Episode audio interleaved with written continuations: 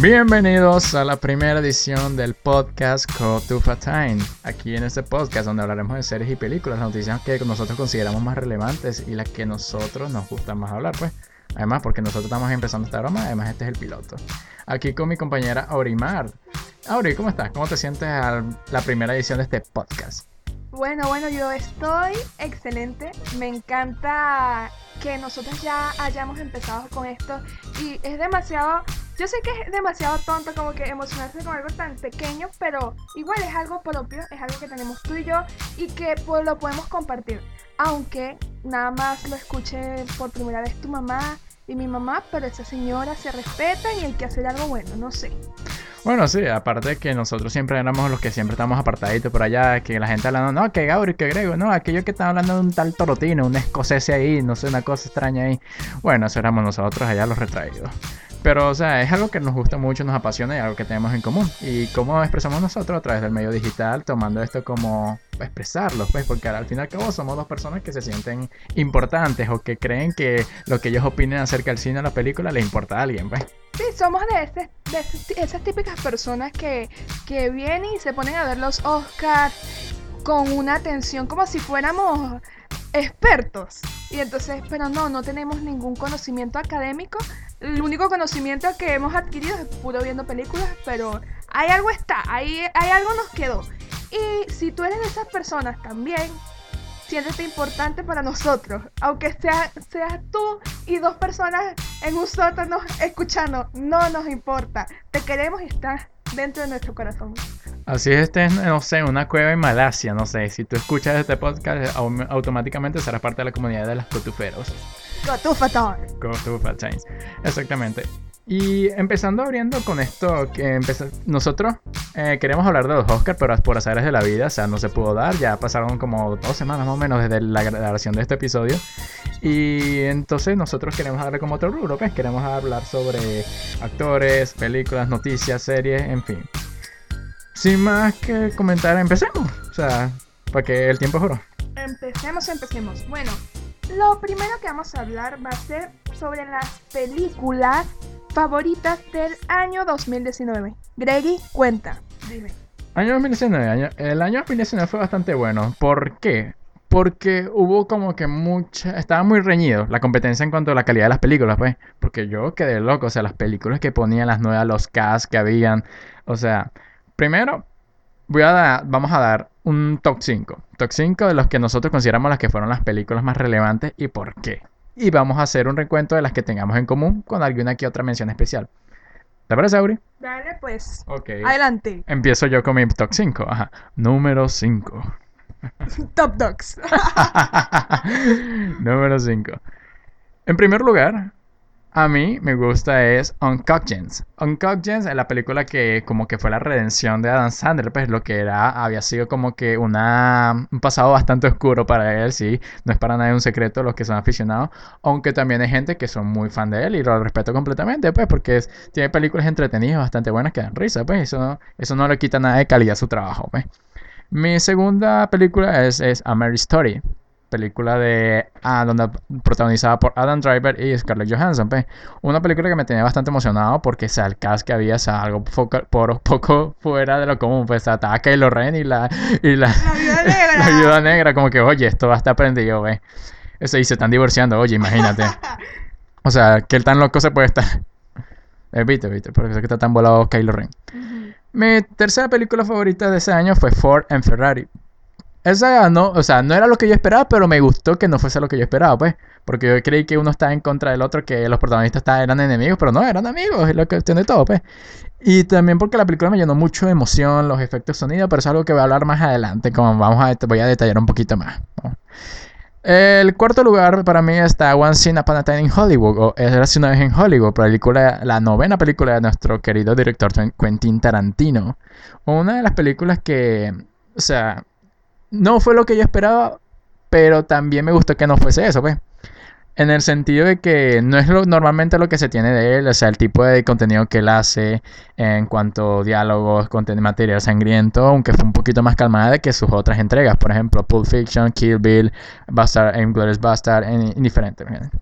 Pero también fue una de mis favoritas por la, eh, la interpretación de Brad Pitt y Leonardo DiCaprio, ah, actuaciones especiales de Al Pacino y eh, la actuación del gran Charlie Manson. o sea, el- pero eso fue un rubro bastante extraño. Pues yo también tengo mi opinión aparte acerca de esa película. Pero o sea, lo- para otro momento. Y por último tengo The Irishman, Irishman o el, el irlandés. El irlandés. Irlandés, sí, se me lengua la traba cuando, cuando Se me lengua la traba. se me lengua la traba cuando hago este tipo de cosas. bueno, el irlandés, a pesar de ser una película de nuestro querido también director Martin Scorsese, eh, odiante de empernido de Marvel y de los superhéroes, a pesar de que yo lo amo, yo me considero fan de eso. ¿sí?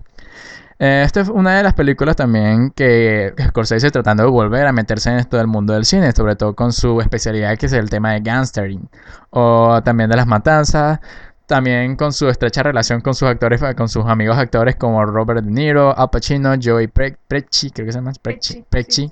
Joey Pesci. Eh, esta también fue una, eh, una película que me gustó bastante, también por el sentido del el gánster, el- la evolución de los personajes, el viaje del villano, por decirlo así, de Robert Y eso es algo que él lo identifica mucho, los gangsters. Sí, porque si ya, ya, ya habíamos visto en sus anteriores entregas como Taxi Driver, eh, Godfellas, etcétera, un montón de cosas más. Aunque también me gustó mucho una de sus películas llamada Lobo de Wall Street, que deberían verla. Y no es tanto por el tema de gangster, gangster, pero también es una bastante buena. Aure, tu top. Bueno, bueno, mi top, top 5 comienza con número 1. La, mi favorita del año, Marriage Story. Sí, soy una niña emocional. Y esto me llenó de emoción. O sea, ¿A lloré poco? a poco. ajá, ajá, ajá. No, Marriage Story, o sea, yo me imaginaba, obviamente me imaginaba algo así, algo sencillo, pero las interpretaciones fueron algo que, que yo me quedé impresionada. ¿Cómo tocó? ¿Cómo toca esa parte tan delicada de la familia, de los problemas de matrimonio? Me encantó, me encantó esa película, fue lo máximo. Mi segunda favorita, la coreana Parasite. Yo quedé impresionada. O sea, como que los que ya la han visto, por favor. O sea, ¿cómo, cómo hicieron eso? ¿Cómo de de la mente de un coreano tenía que salir? Me encantó. O sea, es algo totalmente distinto y a mí algo que me gustó demasiado cuando Bon Joon este, recibió el Oscar fue que dijo, no el Oscar, eh, creo que fue El, Globo de Oro. el Globo de Oro, sí, el Globo de Oro, que él dijo que cuando tú sobrepasas las barreras de los, Subtítulos. de los subtítulos, descubres muchas cosas buenas. Y sinceramente, primera vez que veo una película coreana y me encantó, sinceramente. Tercera, y aquí también este, concuerdo con este, mi amigo Greggy, es Uncut Gems. Por favor, por favor, yo me iba a arrancar los pelos, me los iba a arrancar, o sea, Adam Sandler, ¿cómo sobreviviste tú a actuar eso? No sé. Por eso eh, al final, spoiler alert, no, mejor no digo nada. este, mi cuarta favorita, Joker. The Joker, sí, me gustó mucho, aunque esperaba mucho, mucho más de esta película, porque tú sabes que le habían hecho mucha publicidad y yo pensaba mucho más. Obviamente, no hablemos, no hablemos de Joaquín, Joaquín es tema aparte, Joaquín me encantó su interpretación, pero este, la, yo esperé un poquito más de la película, pero me encantó al final, el producto final, fue una, una muy buena forma de acercarse a un personaje de, de cómic, que eso ya habíamos visto algo parecido con Heath Ledger, pero aquí como era una película en solitario del Joker, Mm.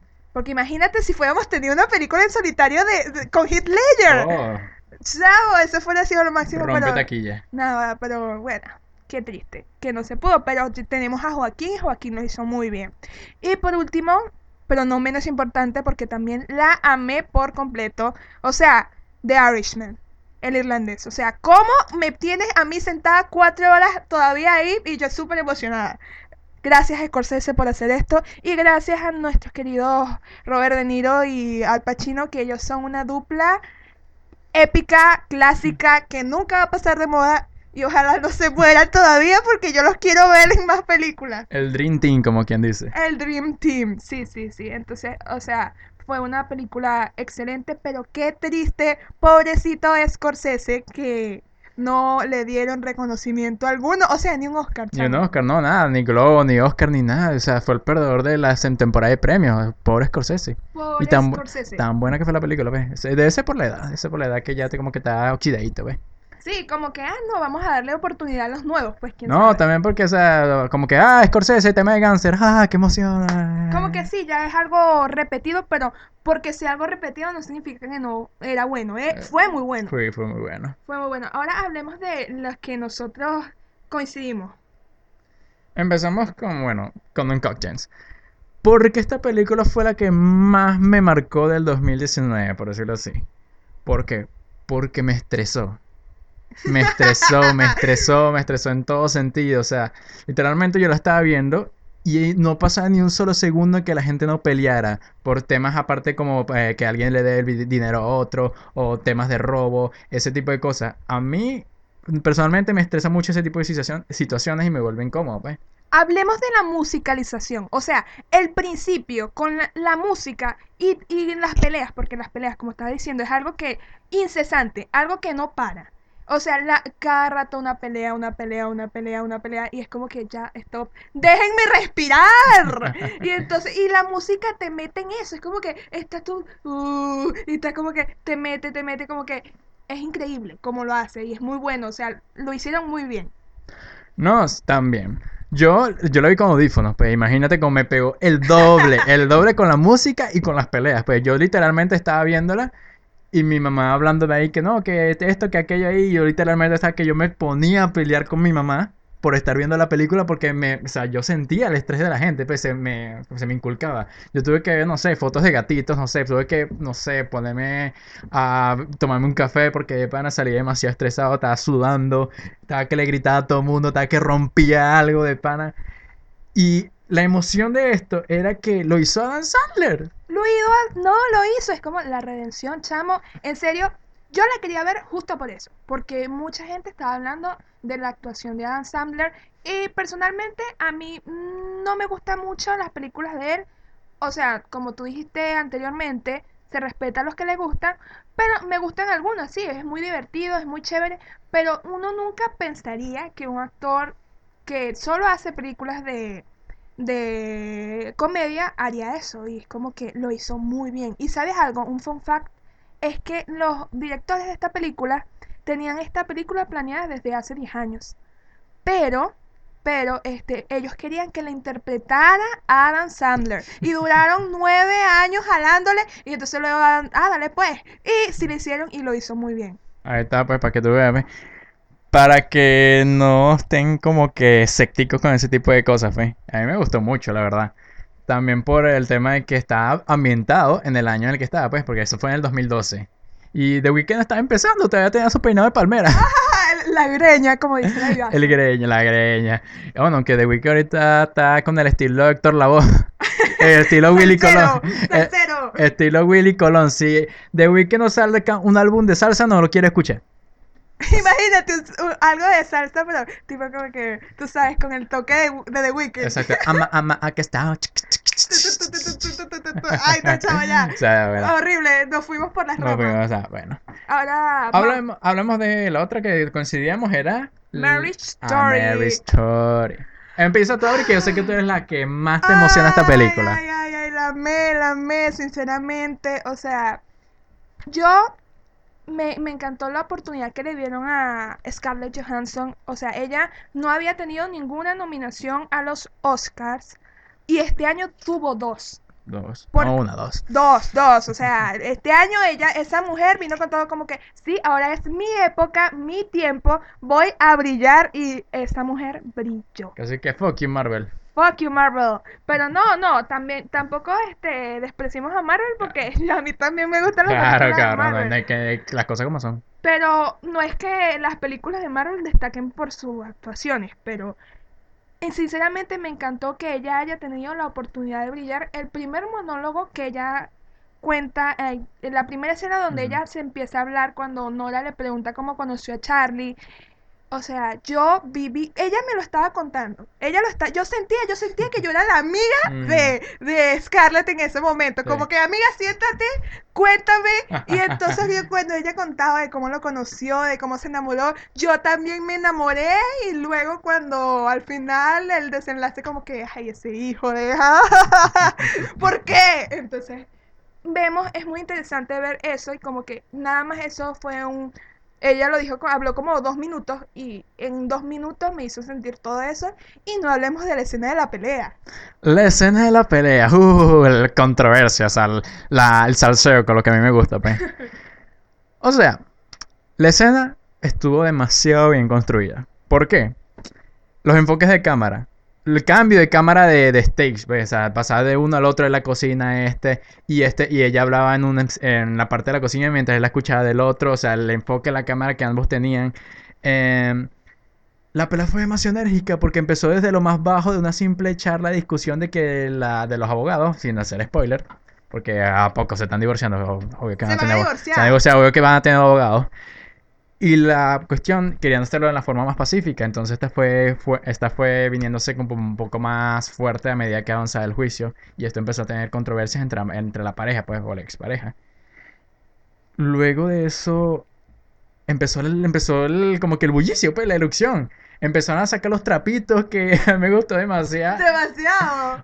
La frase que hizo que Adam Driver casi se ganara el Oscar.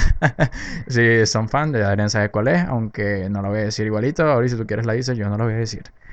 Pero eso también me gusta, ¿ves? La pelea, o sea, porque me incitaba a mí también a pelear. Yo absorbo, yo cuando veo películas absorbo las emociones de, las de los actores. Igual. Exactamente. O sea, si ellos están peleando tan enérgicamente, a mí me provoca también pelear enérgicamente.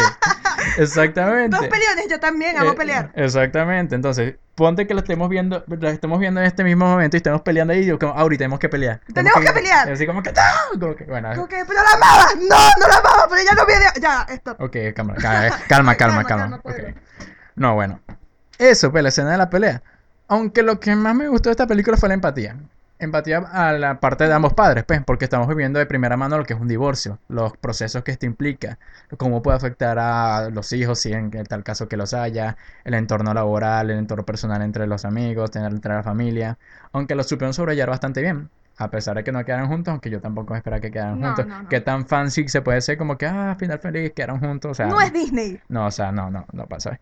Pero me gustó porque lo supieron sobrellevar bastante bien la escena final cuando él canta, canta su canción favorita que... Eso me quebró. Ah, bueno, pero bueno. Ay, tú no tienes sentimientos. No, o sea, no. o sea, o sea, yo eso, yo soy un asesino empedernido. Pero bueno. Me gustó Adam Driver, ¿por qué? Porque la empatía que él tenía, o sea, lo buena persona que era como padre, me hizo a mí desear ser uno, pues. A pesar de que yo en mi vida quería tener hijos, pues. Él me hizo como que mm, influyó en mí, como que, oye, quiero ser, quiero llegar a ser padre, o sea. Como él era, o sea, quiero ser ese tipo de padre tan amoroso, pues, que te, que adore serlo, pues, que adore cada parte de ser padre, pues, lo bueno y lo malo. Entonces, eso fue lo que más me gustó. Además, porque saco, yo saco mucho de él, sobre todo en la comida. la comida. En la comida, él come como si no hubiese mañana, pues.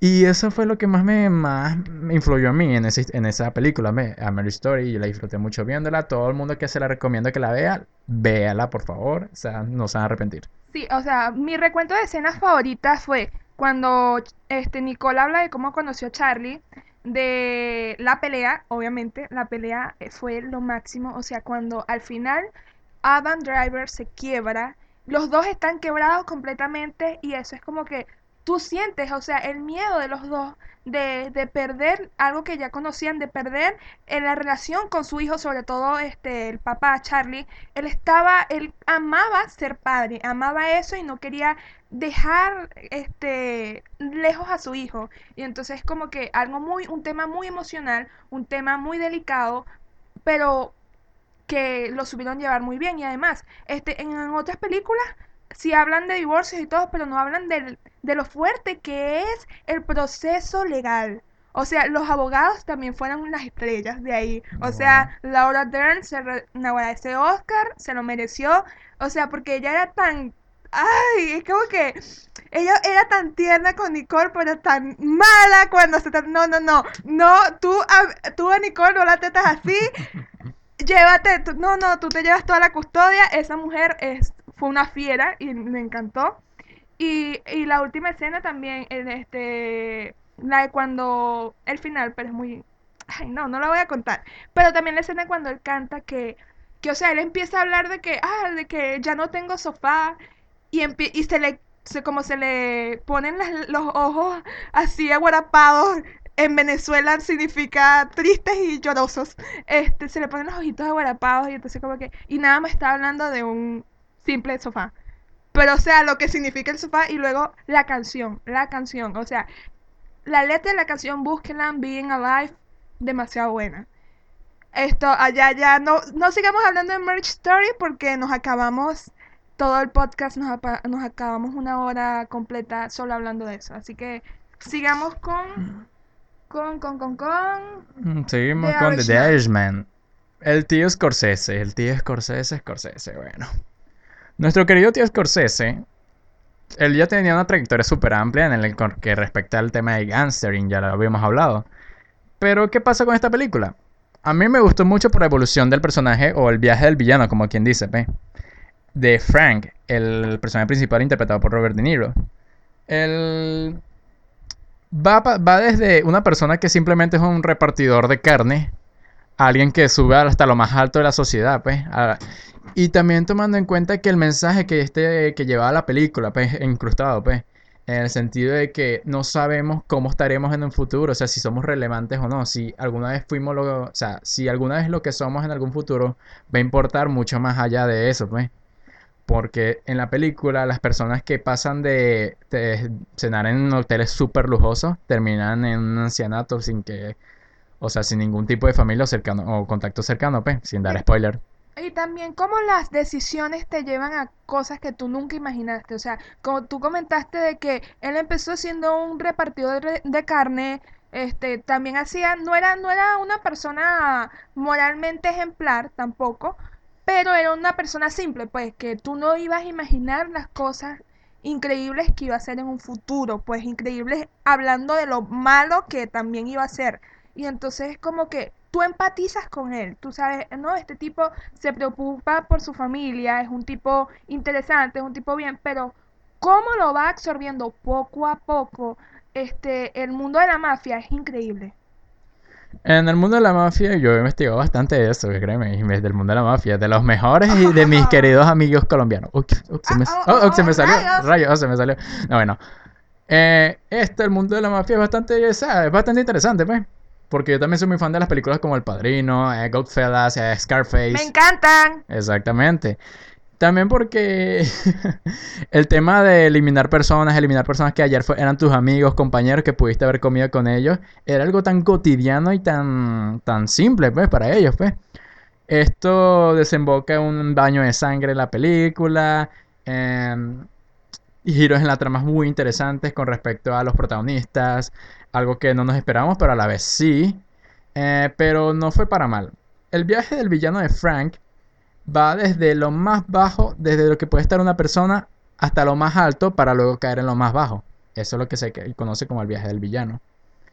Eh, también por respecto a esta película, eh, también porque dura tres horas y conchale, narrar toda la película sería como que, uh, o sea, como que tedioso, pues. Eh, o sea, no tengo tanto que decir acerca de esta película porque mm, simplemente la película se cuenta por sí sola, pues la obra maestra de, de, de Scorsese, a pesar de ser una de las perdedoras, por- entre comillas, de la temporada Pero de ganadores en nuestro corazón. Exactamente, eso es lo que importa. Lo que importa es el amor a tus fans. Eh, otra película con la que coincidimos mucho. Ah, una mención especial, Auri, recuerda. Mención especial. A nuestro querido amigo el Risas, El risas, el jajas. el Guachafita. Bueno, el Joker, sin más dilación. Y sí, a mí me gustó mucho la película, como te comenté, que estaba entre mis favoritas, porque trata de una manera muy humana cómo, cómo la sociedad puede este, comerse a las personas que, o sea, están desprotegidas. Porque él era una persona desprotegida en todo sentido y entonces como también habla sobre como que el Estado tampoco ve por esas personas y que la salud mental también importa y eso es algo que no se le da atención, pero es interesante cómo lo tratan, como de un modo más humano. Tú sabes que las cosas, no está bien lo que él está haciendo, no está bien, pero igual es tú, tú empatizas con él como que sí, a pesar de que lo que él está haciendo no está bien, yo entiendo por qué lo está haciendo. Y entonces tú, también este, sufres lo que él sufre, porque sufre demasiadas injusticias y me encantó sinceramente cómo lo llevaron y el final fue este, genial. Aunque ya muchos deben conocer el final de tanto que aparece en Facebook, los memes y Ah, ese sí. y, y aquella fue. Ah, con también la participación especial de Robert De Niro, pues, como eh, Murray. Murray. Eh, esta película me gustó bastante, sí, pero me gustó por la actuación de Joaquín Phoenix. ¿Por qué? Sí, por el simple y llano hecho porque la película es un 80% Arthur, 20% Joker. Sin, o sea, sin, sin sobrevalorarla, pues. ¿Por qué? Estamos hablando de una persona que tiene diferentes conflictos mentales. Eh, casi toda la película se trata de él. Entiendo, es un origen. Es un origen, pues. Pero la cuestión es que lo que no me gusta de esta película era tanta bulla, tanta, tanta difamación que Tanto hype, no difamación, hype, emoción, como que todo el mundo la amó y no, y no está mal, no está mal, pero me hizo tener muchas expectativas. Exacto, pues. Por- porque al final, o sea, sí fue bueno. Sí fue bueno, pues. Pero, o sea, ya. Pero hasta ahí. Hasta ahí, pues. También porque, y si me lo dicen, el contenido del todo, o sea, que alguien que se redime, alguien que se vuelve loco, no es del todo original. No es No, no es original. No es algo que se inventó ese mismo día, no es algo que lo inventaron ellos. Para los que ya conocen varias películas del tío Scorsese, que películas eh, sobre, había sobre referencias esas, pues, por ejemplo, Taxi Driver, Maestro de la Sí. Comedia. O sea, también había muchos agujeros en el guion, pues. Pero lo que yo destaco más de esta película, so- obviamente, es la actuación de Joaquín. Simple y llanamente, o sea, no más. o sea. Nuestro amigo Joaquín se la comió y se llevó la película en los hombros. Aunque también hay que este, mencionar que la, la fotografía y eh, la mezcla de banda son- sonora. la banda sonora, o sea, también. Pero hablando de la historia, se la comió Joaquín. Sí, más nada, sin más nada que agregar. Eh, Y siguiendo con este rumbo de los actores, vamos a hablar de los actores favoritos de nuestro top 5 de actores favoritos del año pasado. Ok, vamos a nombrarnos uno y uno, pues, para que vayamos ahí a la par. El primero, número uno. Número uno. No.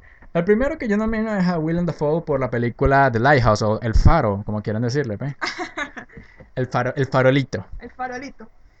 Me gustó tanto esta película, esta, su actuación, porque, oye, a pesar de que Willem Dafoe ya tenía un montón de películas que, oye, él había actuado demasiado bien, él había actuado en las películas, em, ¿cómo es que se llama este pintor?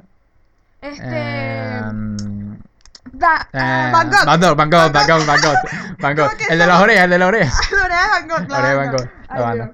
Bueno, el de la carita empapada, tú sabes. Bueno, ese porque, oye, y lo que más me extraña es que los, o sea, la academia no le haya prestado la suficiente atención a él, pues a pesar de haber tenido una amplia carrera como actor. Él es una institución, en- hablando de la actuación, él es, es un referente. Además que, o sea, él creó una de las escenas más icónicas cuando echa ese grito y como que. O sea, es Thor, o sea, muy buena. Y en The Lighthouse, no voy a comentar tanto de The Lighthouse porque no es una de mis favoritas de la película, lo tengo que decir porque es una del cine, su- para los eruditos del cine se lo dejo a ellos. Así que solamente voy a comentar la eh, sorprendente actuación de Willem Dafoe. Auri. Bueno, y yendo por la misma línea, yo voy a hablar sobre nuestro amigo vampírico Robert Pattinson. Ay, yo quedé encantada con él. Sinceramente, esta actuación me dejó con la boca abierta. Yo nunca fui fan de de este Crepúsculo. Se me había olvidado el nombre y todo. No, no, en serio, mi prima la amaba, la adoraba, mis amigas como que ah, cuando tenían 13 años, vamos a ver Crepúsculo. Y yo como que, no, güey, no, no me gusta. Pero, este, y yo sinceramente como que, ah, este tipo me da flojera. Pero luego, cuando vi la película, vi como este, es porque esta película se habla sobre el descenso a la locura, sinceramente, de nuestro personaje. Y es una película muy hermosa visualmente. Obviamente es una película para analizar y como tú dijiste, para los eruditos del cine, es como que esto es para personas que en serio están muy metidas en, en lo del cine y a mí me encantó Yo la vería de nuevo, sinceramente. A mí se me hizo pesada la vista. A mí se me hizo pesada la vista. O sea, y eso que duró menos que The Irishman. The Irishman yo la vi tranquilísimo. Pero yo cuando estaba viendo The Lighthouse, o sea, se me hacía muy pesada la vista. Como que sentía que duraba una eternidad. Y yo, chamo, cuando se va a caer esta broma? No, pero a mí me gustó porque, o sea, habían cosas que tú no te imaginabas que iban a pasar y por el estilo que tomó. pues, Bueno, aquí hay una ah, opiniones Una distintas, discrepancia, una discrepancia. Pero a mí me, pero en lo que no discrepamos es que las actuaciones fueron brutales y que Academia, ¿qué te pasa? Por favor, o sea, sabemos que, o sea, por favor, Robert Pattinson y Willem Dafoe lo hicieron demasiado bien. Eh, se merecían al menos una mención, pero ya sabemos que la Academia no le gustan las películas de terror y por eso Midsommar también chupó. Sí, Midsommar también fue una muy buena, por cierto. ¿Ves? Aunque no la mencionaremos tanto aquí. No, no, no. Pero también es muy buena. Me gustó bastante, sobre todo por la edición de sonido. Creo que tuvo una mejor que la que ganó. Después sigo con el segundo actor, TikTok 2, número 2, Adam Sandler. Ya sé, ya he comentado mucho sobre Adam Sandler, pero es que hay que mencionarlo. Hay que mencionarlo porque, ¿qué? ¿Por qué? Porque esta es la redención de él. Ya, hemos- ya habíamos visto como que sus anteriores películas que ah, nos dieron Grinch. Bastante cringe. Em, películas como Pixels, eh, em, ¿cómo que se llama esa? Mm, Jackie Jill. Jack and Jill. ¡Chavo, no! O sea- Por favor, Pachino, ¿qué hacías tú ahí? O sea, este, este es un nuevo ascenso, pues como que el ascenso a Dan Sandler deberían llamar, debería ser una película de eso, bastante bien. Es que la manera en que interpretaba el, el personaje, el, las emociones, la pelea, el conflicto, el, eh, la infidelidad, todo, todo, o sea, todo estuvo bastante bien y yo creo que Adam Sandler está próximo a darnos muy buenas interpretaciones, o sea, está hablando de otros proyectos más adelante y en mí la verdad que me gustaría ser partícipe de eso bastante. Sí, me encantaría ver mucho más de él. Y mi segundo actor favorito este, de este año, hablemos de Adam Driver. Sí, sí, ya sé. Como oh, aquí amamos a los Adams, este, él lo hizo demasiado Hay que bien. poner a hashtag, aquí llamamos a los Hans. Hashtag amamos a los Adams, vivan los Adams. Bueno, amé a Adam Driver. Este hombre se come la película.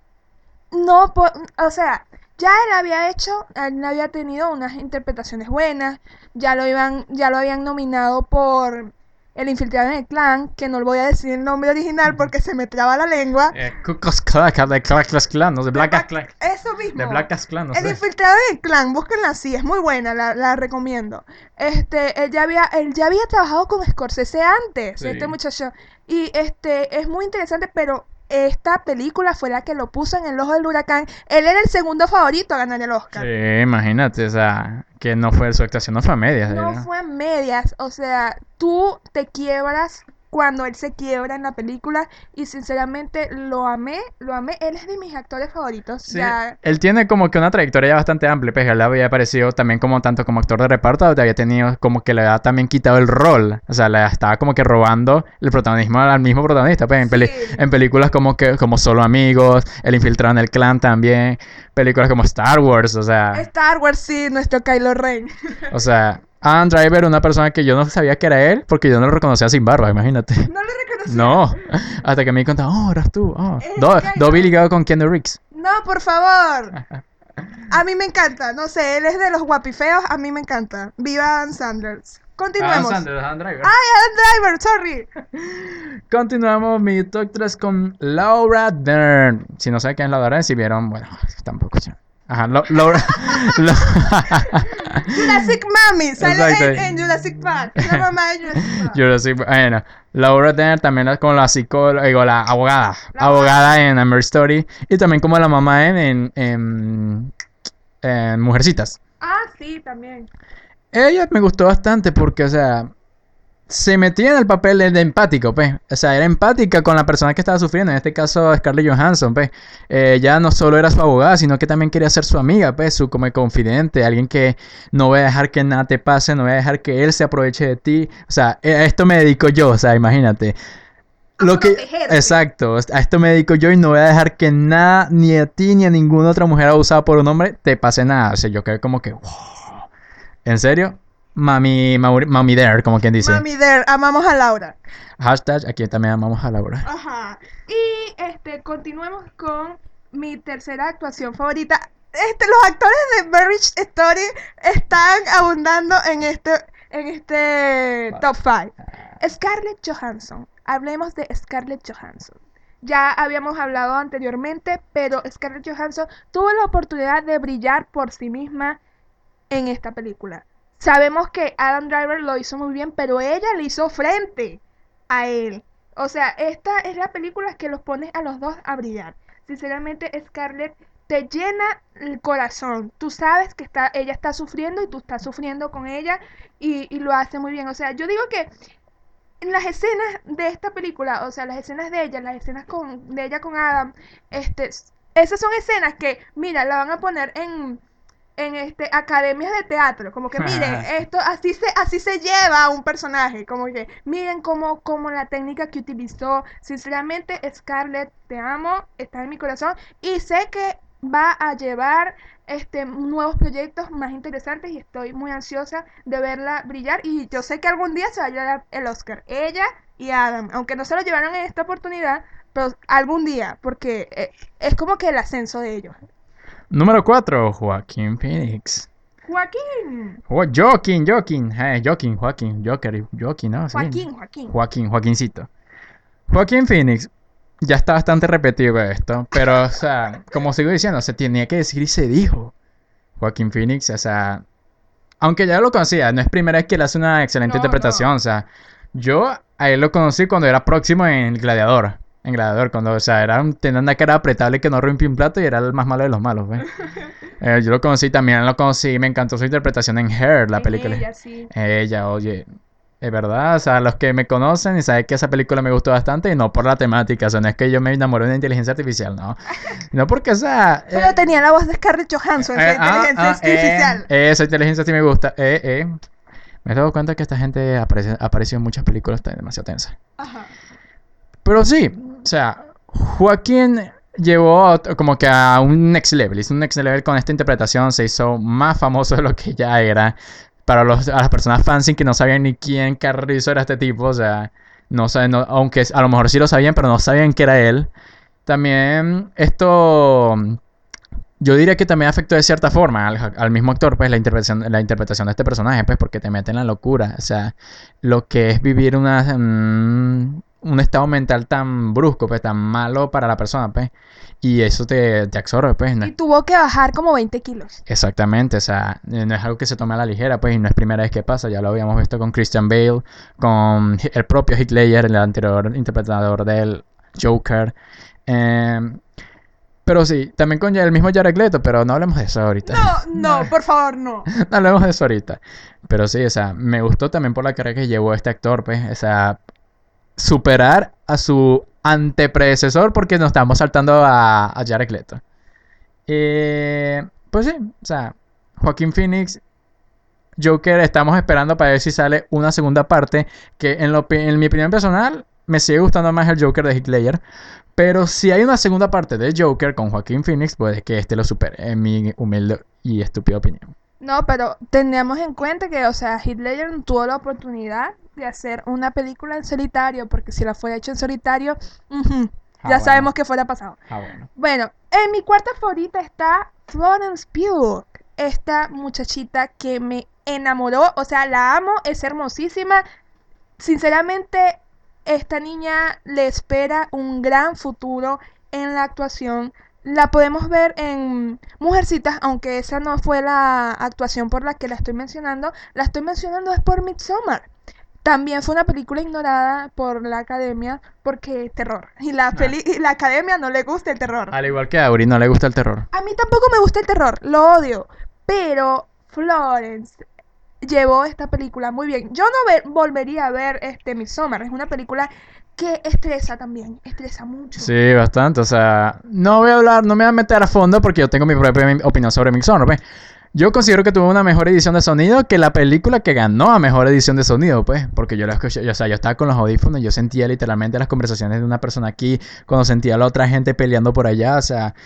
Y el terror que te provoca esta película del estudio A24 Que por cierto, o sea, como que está levantando las películas independientes, lo cual me parece excelente. Uncut Gems es también de A24. Sí, lo sé. em, eh, también está, tenía su predecesora de este, que era Hereditary o El legado del diablo, que también es una película del mismo estudio. Que, oye, también tuvo una gran relevancia increíble, pues, porque, o sea, era la redención del cine de terror, pues, porque ya habíamos tenido bast- títulos bastante respetables, pero no. Que no te metían del todo en la experiencia de lo que era el terror, pues. Yo no soy fan del terror este baratero que te, ay, que viene y ¡pum! saltan y gritan, porque yo sí me asusto con eso. Pero este la este tipo de terror es un terror distinto, un terror que se te mete en el corazón, en la sangre y tú como que en la noche, chamo, todavía no supero esto. Y Florence Pugh es una es nuestra la que nos lleva a través de este viaje de terror, este viaje estresante, este viaje que ella es, muestra las emociones muy bien en esto en esta película. Y sinceramente yo digo que esta muchacha tiene un gran futuro y sinceramente quiero volverla a ver en algo serio porque ya sabemos que ella aparece también en Black Widow. Sí, Sí, ella ella ella va a ser tipo como que la que va a llevar la antorcha luego que se vaya Scarlett Johansson aunque nunca la vamos a superar pero esperemos que Florence este pueda hacer un buen trabajo Y por último, por mi parte, el top 5, Adam Driver. Y en Toxito, en- de- digo, de último en Top 5, Joaquín Phoenix, ya hablamos de Ya hablamos ello. de ello, así que nos las podemos saltar, pues, esa es feo, pero ya, ya lo que se tuvo que decir se dijo. Ya no hay más, no hay más que sacar. Y bueno, pues, podríamos hacer menciones especiales. Dale pues. Yo hago una mención especial por Tom Hanks en la película Beautiful Day in the Neighborhood. Qué flojera, chamo, qué flojera. La película, o sea, no fue mi favorita en lo absoluto. No porque sea mala, sino porque la sentí como que muy vacía, yo. Yo también. muy vacía entre los diálogos, entre los personajes, le faltaba como que un poco más de trasfondo. Eh, pero Tom Hanks no lo menciono del todo porque me haya gustado demasiado su interpretación, sino porque me estresaba un montón. Para los que la han visto y saben de qué se trata, o sea, yo en lo personal soy como que muy salado. En el sentido de que el tipo es tan amable que me es irritante. A mí me es irritante las personas que son tan pero tan amables que me vuelve, o sea, no puedo hallarme con gente tan así de, de verdad. O sea, siempre tiene que haber un problema. O sea, siempre no, no todo el mundo es tan perfecto de para. No todo el mundo es feliz. Exacto, o sea, ¿en qué mundo crees que vivo? Pues entonces para él es todo color rosas y colores y la cuestión y todo siempre se tiene que solucionar, obviamente, ¿ves? Pero como es mi caso, o sea, lo menciono porque el personaje me pareció bastante irritante a mí. No, a mí me... Yo amo a, a Tom Hanks. Tom Hanks es adorable por sí solo. Pero sí, concuerden que la película no le no hizo justicia a nadie. Y si te gustan esas películas, bueno, está bien, vela, pero a mí no me gustó. No la volvería a ver. Ahora lleguemos a otra sección llamada las noticias del cine. Oh, Cotufa News. Cotufa News. Y bueno, comenzamos con la, la noticia que a mí me gusta, a mí me llena de, de intriga, y que es nuestro querido Pattinson. Pattinson. O sea, Robert Pattinson como Batman. Si lo explica no es divertido, Auri. Bueno, sí, pero, o sea, también lo hicieron con Affleck, Batfleck. Sí, pero... ah, Bueno, está bien. Battinson, Battinson. eh, Marca registrada, Cotufa Times. Cotufa tal, lo dije, lo dijo Auri. Auri lo dijo primero. Exactamente. Pattinson me tiene bastante intrigado a mí también, pues, porque, o sea, primero porque yo era muy escéptico con él. Yo como que, yo cuando me enteré que él iba a ser el nuevo Batman, yo quedé como que, ¿qué rayos les pasa? También entiendo por qué Ben Affleck decre- o sea, declinó a este personaje por asuntos personales, como la adicción al alcohol, eso llevó al terminar su matrimonio y un montón de cosas, pero eso es otro tema aparte. Pero con respecto a Pattinson, o sea, yo hasta escéptico hasta que vi las primeras imágenes que estaban por ahí circulando por las redes sociales. Y yo, oye, madre, o sea, me gustó el, primero el traje, pues. El traje, el porte que daba, la quijada de La vaga. quijada, o sea, porque la quijada de Batman, si no tienes quijada no puedes ser Batman. Exactamente, imagínate. Y también por ejemplo un video que yo lo que lo compartí hace mucho tiempo que era la baticaída, o sea, como, o sea, cuando si tú le preguntas a Robert Pattinson cómo va, cómo va interpretando el papel de Batman, solamente ve el video de él manejando el batimóvil y se da una baticaída.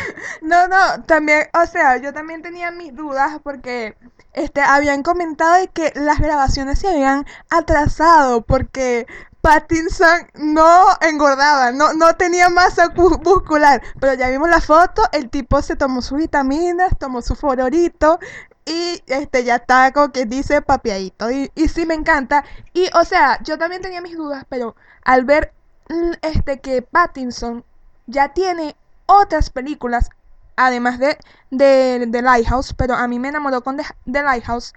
Yo digo que este güey este, ya se redimió para mí. Ya él puede ser lo que quiera hacer. Si quiere ser Barbie, que lo sea.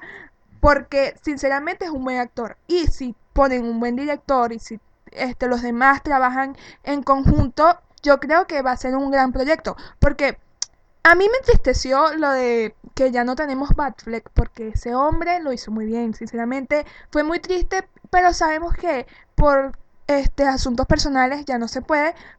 Pero igual con esto, con el nuevo Pattinson, tenemos la oportunidad de tener otro Batman y espero que sea buena. Sinceramente, tengo esperanza. Ojalá no me dejen caer, por favor. Porque DC tiene algunos problemas. O lo hace excelente o lo hace muy mal. Yo sigo un poquito escéptico con él, o sea, yo creo que todavía le va a costar removerse esa mancha de crepúsculo. Aunque te lo digo, yo fui fan de Crepúsculo en mis tiempos. Yo fui fan de Crepúsculo. Oye, ¿a poco? O sea, yo me disfrutaba las peleas, me disculpa. La adolescente, pues. Exacto, o sea, yo era la típica adolescente, tú sabes. La típica adolescente puberta que le encantaba eh, Jacob. Pasando con otras noticias interesantes, para los amantes de la serie Stranger Things, ya sabemos que va a tener una cuarta entrega. La cuarta entrega estamos muy emocionados, yo soy muy fan de esa serie, te adoro Millie. Ajá, yo también. O sea, y para los que ya han visto, lo han visto el tráiler porque ya está disponible, el, vimos que la resucitación del, de Hopper no murió, o sea, idiota, yo lloré por ti. Te sufrí, o sea, yo vi tu cuerpo. No, no vimos, no vimos el, el No. cadáver. Pero sí, o sea, este, este personaje que es tan importante desde la primera temporada. Y sinceramente vuelve y es que no podíamos tener otra entrega sin Hopper. Aunque yo en lo personal yo pensaba que estaba bien como las tres temporadas porque la tercera temporada no estuvo a la calidad de lo que era en un principio. O sea, a mí la, primera temporada es el tope, es la, es el pináculo, es lo mejor. La segunda y la tercera se disfrutan, pero yo estaba como que ya, güey, ya, como que párenle, bájenle dos. Pero sinceramente, ahorita como que hicieron un truco sucio, trajeron de nuevo a Hopper para que me tuvieran ahí y sí, me van a tener viéndola.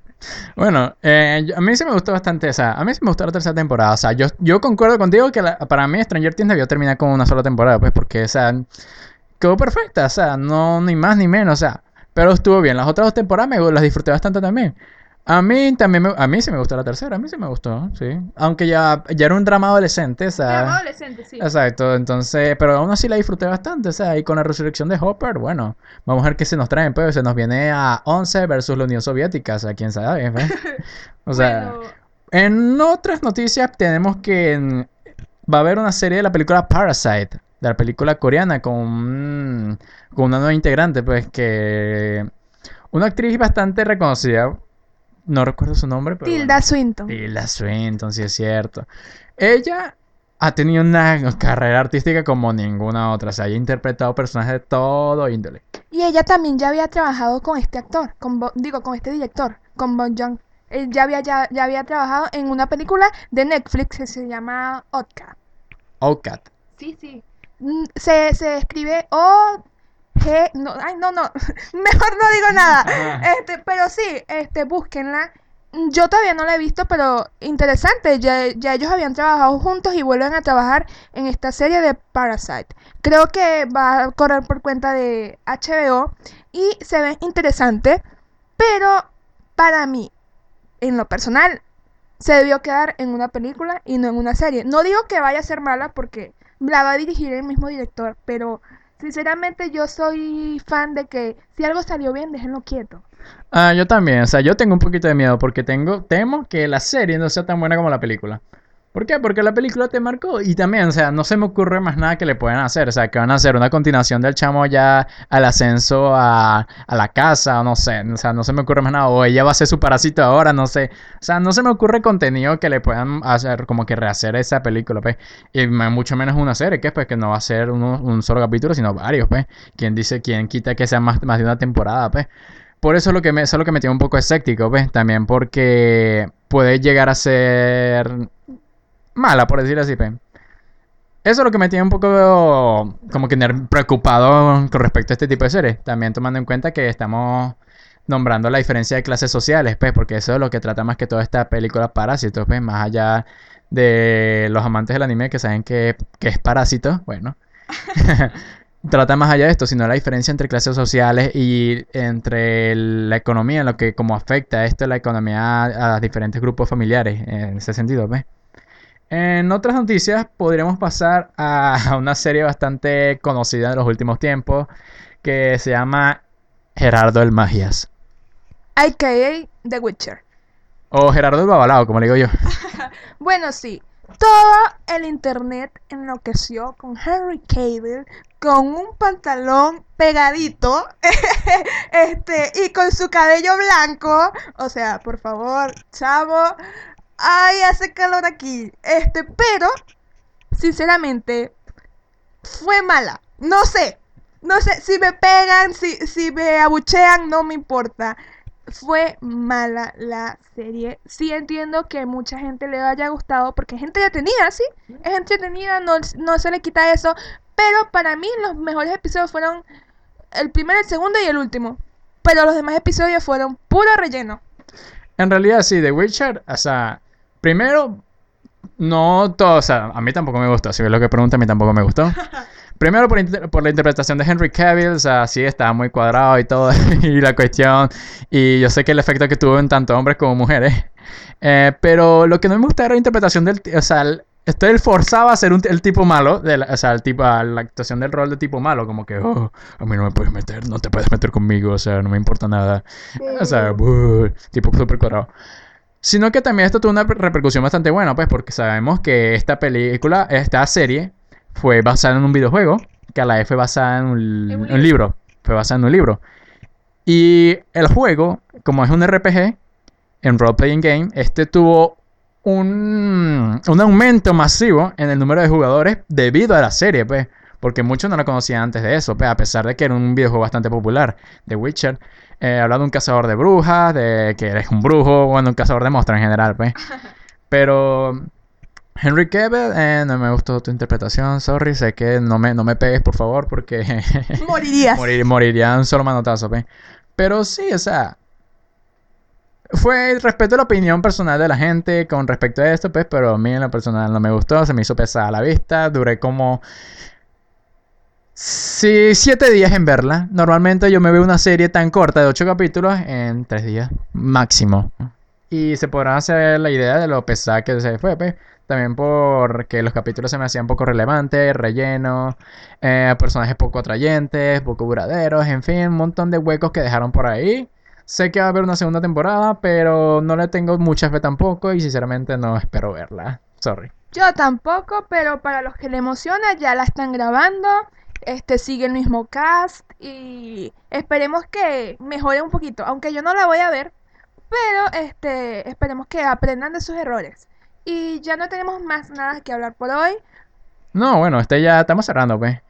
Eh, esta es lo- al ser la primera edición, pues estaremos eh, in- incitando a que a subir más contenido de este tipo. Eh, también estaremos haciendo redes sociales sobre este te- sobre el canal de Cotufa Times. Pueden, pues, pueden sugerirnos temas para hablar, con mucho gusto lo estaremos haciendo. Vamos a estar muy activos en nuestras redes eh, con respecto a esto y también vamos a hacer contenido por rato, pues, porque esto es para rato ahora, ¿verdad que sí? Claro, claro que sí. Mientras tú y yo sigamos siendo amigos, esto va a continuar. O sea, cuando nos peleemos, o sea, ya esto se acabó, pues, ah, así que rueguen porque no nos peleemos y nos dejemos hablar así. Dos peleones. Pero bueno, de pana, pues, porque ya como saben nuestra, nuestro amor por Mary Story, bueno. Y eso fue todo por la primera edición de Cotufa Time. Los esperamos a la próxima edición y chao por mi parte. Chao por mi parte. Bye.